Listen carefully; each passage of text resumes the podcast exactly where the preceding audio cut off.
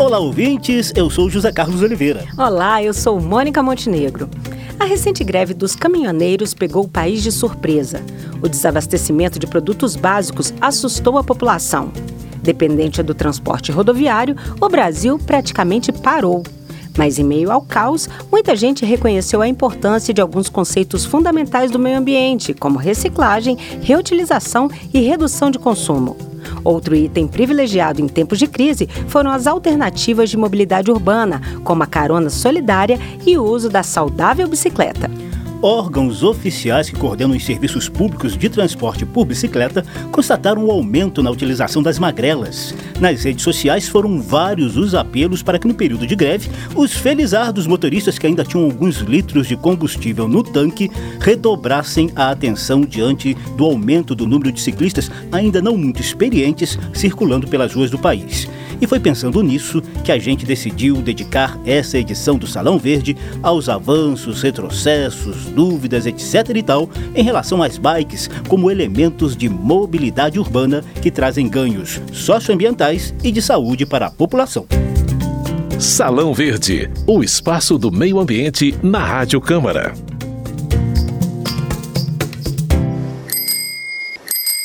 Durante a greve dos caminhoneiros, eu vi um movimento bem maior de bicicleta nas ruas e reparei em muita gente que ainda não tem habilidade para pedalar no trânsito, mas que viu a bicicleta como alternativa de locomoção. Então, dirijam com atenção redobrada para essa turma não perder a motivação e voltar para casa bem, porque afinal o maior cuida do menor. Essa é a Lia Tavares, nossa colega produtora da TV Câmara. A Lia foi uma das usuárias de bicicleta que usou o Facebook para pedir mais atenção e cuidado com os ciclistas nas ruas durante a recente greve dos caminhoneiros.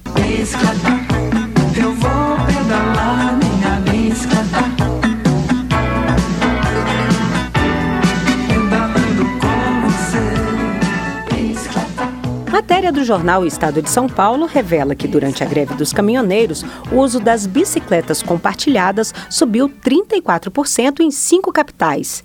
De uma semana para outra, no fim de maio, o número de viagens de bikes públicas subiu de 88 mil para 118 mil em São Paulo, Recife, Rio de Janeiro, Porto Alegre e Salvador. Individualmente, a capital gaúcha registrou o maior crescimento de viagens, 72%. O número de cadastro no sistema de compartilhamento de bicicletas quase duplicou no mesmo período, nas cinco capitais pesquisadas, passando de 10 mil para 19.900 usuários. Eu aproveitei esse gancho para conversar com a diretora administrativa da União de Ciclistas do Brasil, Érica Teles, que mora em Salvador. A Érica dá um panorama para a gente dos avanços e retrocessos do uso das bicicletas nos sistemas de mobilidade urbana do país. A gente atualmente consegue perceber mais uma aproximação entre a sociedade civil organizada e o poder público para poder estar tá falando sobre a inserção da bicicleta nos planos de mobilidade das cidades. Isso é uma medida adotada desde 2012 por conta da PNMU, né, a Política Nacional de Mobilidade Urbana, que foi implementada justamente para as cidades acima de 20 mil habitantes trabalharem seus planos de mobilidade. E dentro dessa política, os pedestres, ciclistas, eles são priorizados assim como transporte coletivo. Certo. E tem algum retrocesso? Tem alguma coisa que está precisando ser aperfeiçoado nesse processo? Olha, a gente entende que ainda não estamos numa situação ideal, né? Nosso país é muito grande, são muitas cidades com muitos recortes socioeconômicos né, e populacionais. Existem cidades que estão avançando mais rápido e existem cidades que ainda não avançaram nem o suficiente. Obviamente, sempre pode melhorar, né? Mesmo quem está no estágio muito inicial do discurso ou da implementação das atividades. A gente tem cidades marcos históricos, como Fortaleza, no Nordeste, tem quase 220 quilômetros de infraestrutura ferroviária e tem todo uma, um desenvolvimento em cima né, dessa prestação mas a gente tem cidades também que foram marco histórico dentro desse processo de políticas públicas para bicicletas, mas que estão paralisadas, como é o caso de São Paulo, né?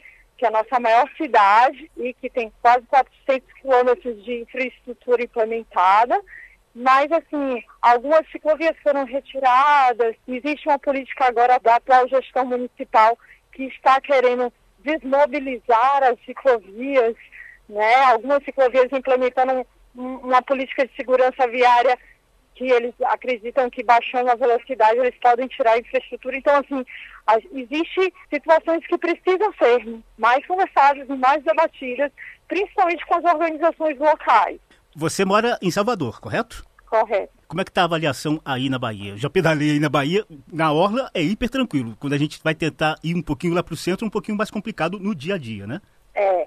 A infraestrutura cicloviária que existe em Salvador, ela não é uma infraestrutura conectada, né? Isso é um grande problema. Existe alguma infraestrutura, mas ela não se conecta. Ela é muito focada no perfil turístico da cidade. A gente sabe que esse é o, o perfil socioeconômico que Salvador oferece, mas as pessoas que moram lá não são turistas e também têm direito de desfrutar dessa infraestrutura, né, que ainda é muito pensada para o turista. Né? Perfeito. Te agradeço muitíssimo, Érica. Obrigado pelas análises e pela entrevista, tá certo? Muitíssimo obrigado. Eu que agradeço. A Érica Teles citou algumas diretrizes da Política Nacional de Mobilidade Urbana aprovada pelo Congresso em 2012. Vários parlamentares querem aperfeiçoar essa legislação. O deputado Givaldo Vieira, do PCdoB do Espírito Santo, já presidiu a Comissão de Desenvolvimento Urbano da Câmara dos Deputados e defende melhorias na chamada mobilidade ativa, ou seja, a circulação a pé, de skate, de bicicleta. As cidades não estão preparadas para essa mobilidade ativa. Faltam calçadas, faltam ciclovias, faltam até mesmo preparações para pessoas com deficiência e assim surgiram um conjunto de propostas. No caso das bicicletas, que houvesse um incentivo né, com a redução de impostos, além da preparação da cidade com as ciclovias. E também que fosse criada a CID municipal para que os municípios investissem em projetos de mobilidade urbana. A CID municipal é uma taxação extra sobre o preço dos combustíveis. Também há propostas para apoiar estados e municípios na instalação de bicicletários, ciclovias e ciclofaixas. Recentemente, a Câmara aprovou o programa Bicicleta Brasil, que permite, entre outros pontos, o uso de 15% da arrecadação de multas de trânsito em ações de incentivo ao uso de bicicletas como meio de transporte. Autor da proposta, o deputado Jaime Martins, do PROS de Minas Gerais, defende uma nova cultura de valorização e massificação das bikes. É um plano para nós incrementarmos a utilização desse modal de transporte na matriz de transporte brasileira. Você prevê a integração da bicicleta com ônibus, com BRT, bicicleta com metrô, com os trens regionais. As cidades com mais de 500 mil habitantes têm um capítulo especial que prevê um determinado volume de investimentos e e muito preocupado em relação a essa questão da segurança do trânsito. Então, um projeto completo, amplo, que vai dar ao Brasil uma política pública para as bicicletas e para o usuário da bicicleta. Para virar lei, o programa Bicicleta Brasil ainda depende da aprovação do Senado e posterior sanção do presidente da República. I want to ride my bicycle,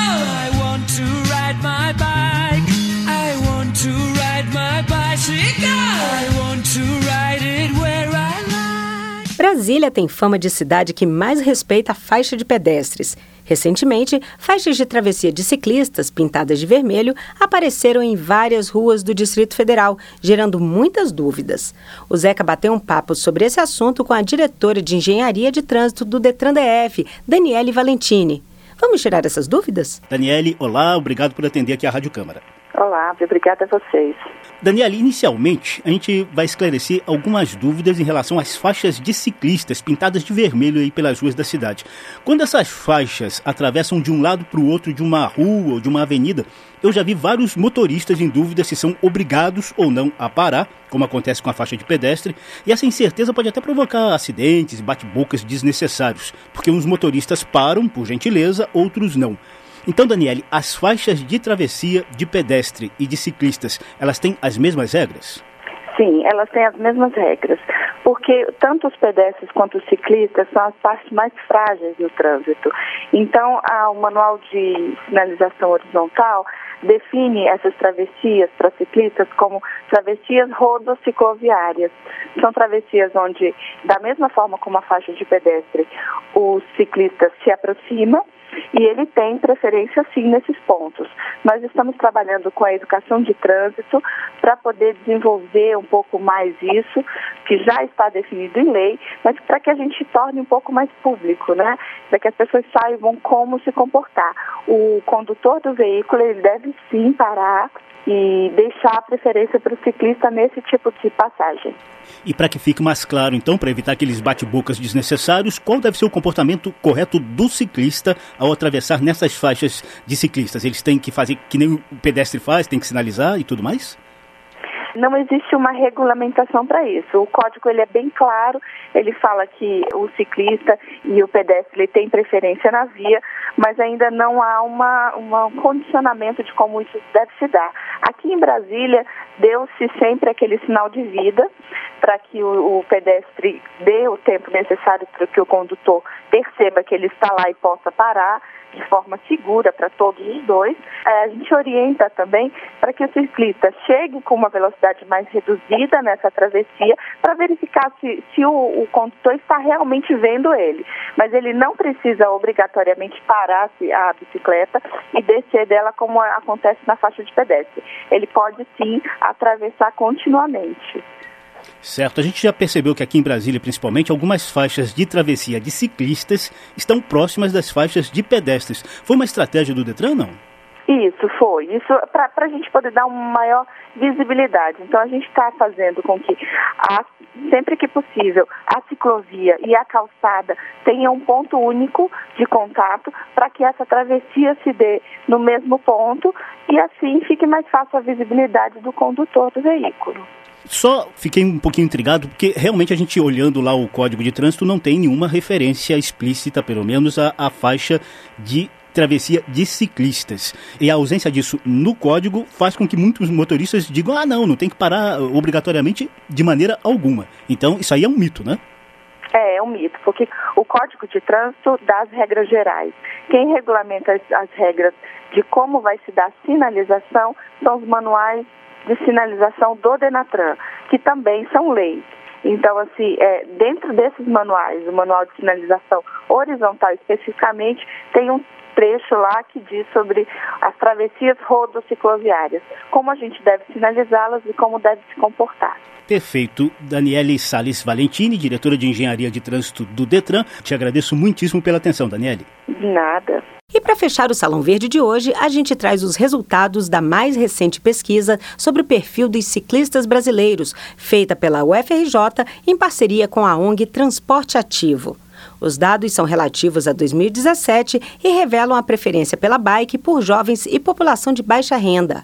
25% dos usuários têm idades entre 25 e 34 anos e 40% têm renda entre 1 e 2 salários mínimos a maioria dos ciclistas, Moniquita, já usa a bicicleta para ir ao trabalho. Quem trocou o carro pela bike consegue economizar cerca de 11 mil reais por ano. Além dessa questão econômica, saúde e praticidade são outras qualidades das bicicletas, na opinião dos usuários, segundo a pesquisa. Salão Verde, edição de José Carlos Oliveira, produção de Lucélia Cristina e trabalhos técnicos de Ribamar Guimarães. Apresentação de Mônica Montenegro e José Carlos Oliveira. Você pode conferir essa e outras edições do programa na página da Rádio Câmara na internet. Até a próxima. Tchau, tchau.